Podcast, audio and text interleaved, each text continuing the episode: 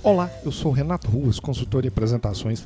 Bem-vindos ao podcast Prezecast da série Apresentações Eficientes. Se preparar apresentações faz parte da sua rotina de trabalho, do seu dia a dia, não deixe de ver dicas no meu site na seção Conhecimento www.rectapreze.com.br. A apresentação é sobre a audiência ou sua mensagem se conecta com a sua plateia, atende às necessidades e os desejos de aprendizado da plateia, ou você vai perder a atenção deles. E olha que a atenção hoje é um dos recursos mais caros que a gente tem além de ter que concorrer com a cabeça das próprias pessoas, que está sempre fervilhando a mil por hora, ainda temos a grande concorrência dos smartphones, redes sociais, mensagens que chegam o tempo todo e tudo mais. Então, se você não consegue capturar essa atenção da sua plateia, sua apresentação provavelmente vai ser um fracasso. Eu gosto sempre de lembrar da frase da Nancy Duarte. A plateia não está lá para te assistir, está lá para resolver o problema deles. Então, ou você transmite uma mensagem que diz respeito a eles, ou você não vai ter sucesso na sua apresentação. A dica então é: conheça sua plateia, saiba para quem você está apresentando. Porém, para isso acontecer, você precisa fazer o seu dever de casa. Antes de uma apresentação, é muito importante você tentar pesquisar e obter o máximo de informação possível a respeito da plateia. É importante você tentar levantar informações como, por exemplo, qual é o histórico da sua plateia, quem são essas pessoas, por que elas estão lá, qual o interesse que elas têm naquele assunto. Outras informações que você pode pesquisar que pode ajudar e muito para montar o seu material é entender, por exemplo, qual é a idade da sua plateia, com que tipo de público você está tratando, qual é a formação da sua plateia em termos de estudo, conhecimento do assunto. E falando em conhecimento, é muito bom quando você sabe qual é o conhecimento prévio que eles têm daquele assunto que você vai apresentar. Por exemplo, você pode estar se dirigindo a uma plateia de especialistas sobre determinado assunto. Se você começa a sua apresentação lá do basicão do assunto, tratando daquelas coisas iniciais, daquilo que todo mundo já sabe, provavelmente sua apresentação vai ser muito chata para eles. O caso contrário é quando você vai tratar de um assunto mais complexo e você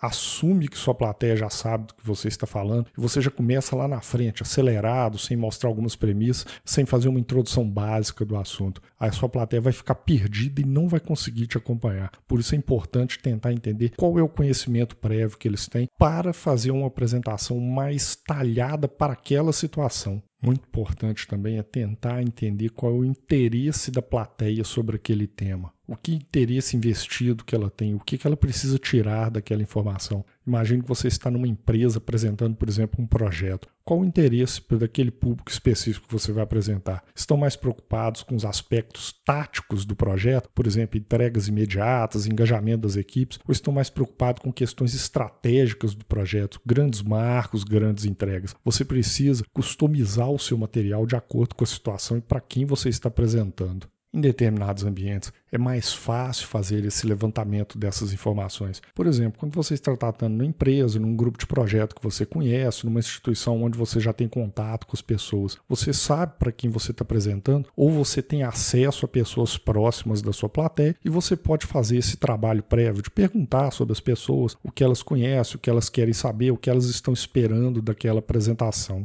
Por outro lado, há situações que você não tem como saber de antemão para quem você vai estar apresentando. Por exemplo, em um evento, você é chamado para participar de um evento, de uma conferência, várias pessoas. Você pode não ter a mínima ideia de quem vai ser a sua plateia. Um outro caso pode ser uma palestra aberta. Pode ser que até você seja o próprio organizador, mas como você faz um evento aberto para a comunidade, você não sabe exatamente quem vai estar presente, que tipo de conhecimento as pessoas têm e que interesses ela tem sobre aquele assunto específico. E você pode também receber um convite de uma empresa ou instituição para palestrar sobre um assunto que você domina. Não tem como você saber quem vai estar lá, que interesse as pessoas têm sobre aquele assunto. Como fazer então nesses casos onde você não tem conhecimento prévio da sua plateia? Fique tranquilo que há algumas oportunidades para se fazer esse levantamento prévio e eu vou falar algumas dicas agora. Antes do evento, você pode, por exemplo, conversar com os organizadores, tentar entender melhor para quem aquele evento é destinado, qual o perfil do público e o que eles sabem.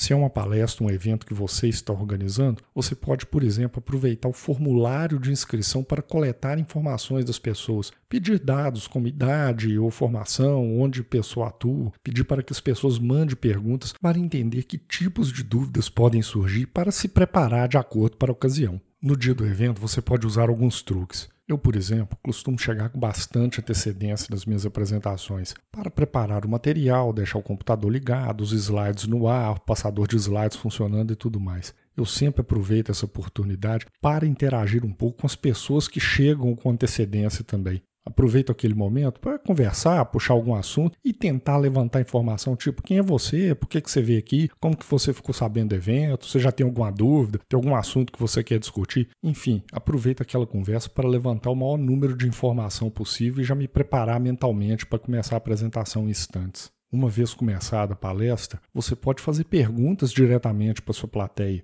Uma técnica que sempre funciona é aquela de levantar as mãos. Você perguntar para a pessoa: quem já tem conhecimento sobre determinado assunto, levanta a mão. Quem gostaria de saber sobre isso ou aquilo, levanta a mão. Então você já consegue ir formando um mapa das pessoas, que tipo de necessidade que elas podem ter. Há um tempinho atrás, por exemplo, eu fui fazer uma palestra em uma universidade. O convite veio do departamento de engenharia da universidade, mas eu já sabia que era um evento aberto para toda a universidade. Se eu assumisse que o público era somente de estudantes de engenharia, eu teria feito a palestra de um jeito. Porém, ao começar a apresentar, eu fiz uma pergunta para o pessoal: quem aqui é da engenharia, quem aqui é de humanas, quem é de áreas biológicas e tudo mais. E o que eu constatei é que mais da metade da sala não era de estudantes de engenharia. E assim eu direcionei o meu conteúdo para um discurso mais amplo, mais aberto, tentando atingir todas as áreas. E depois que a palestra começa, você pode fazer perguntas diretamente para algumas pessoas. Naturalmente, faça isso de forma educada, sem constranger, sem expor as pessoas. Mas você pode perguntar se tem alguma dúvida, você entende desse assunto. Ou você pode fazer perguntas quando as pessoas te abordam durante a apresentação. Nessa mesma palestra, nessa universidade, alguém me fez uma pergunta: ah, eu preciso apresentar resultado disso e disso. Aí eu aproveitei a pergunta para levantar informações da pessoa. Perguntei muito bem de que área que você é, que tipo de resultado que você vai apresentar. São fotos, são imagens, são números, gráficos, enfim, levantei informação ali de forma muito rápida, isso não demorou mais do que alguns segundos, e fiz uma resposta respondendo às necessidades daquela pessoa.